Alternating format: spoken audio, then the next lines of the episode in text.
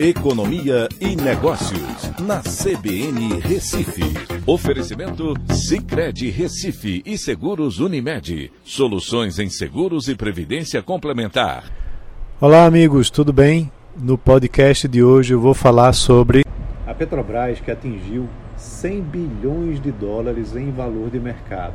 Na sexta-feira, as ações da Petrobras fecharam em forte valorização atingindo um valor de mercado de 520,6 bilhões de reais.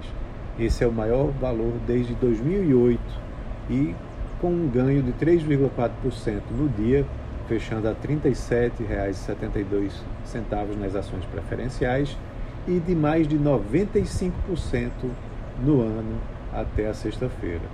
A forte valorização no ano tem relação direta com o valor do preço do barril de petróleo, que atingiu 120 dólares por o Brent no auge da invasão russa à Ucrânia e mediante os repasses né, ao preço dos combustíveis aqui no país, de acordo com a política de paridade de, é, internacional dos preços adotada pela Petrobras. Nas últimas semanas, porém, outro fator influenciou o preço das ações da Petrobras e de outras estatais, né, como o Banco do Brasil. Na eleição presidencial Bolsonaro se aproximou de Lula nas pesquisas, indicando que a possível vitória de Bolsonaro levará à continuidade nas privatizações.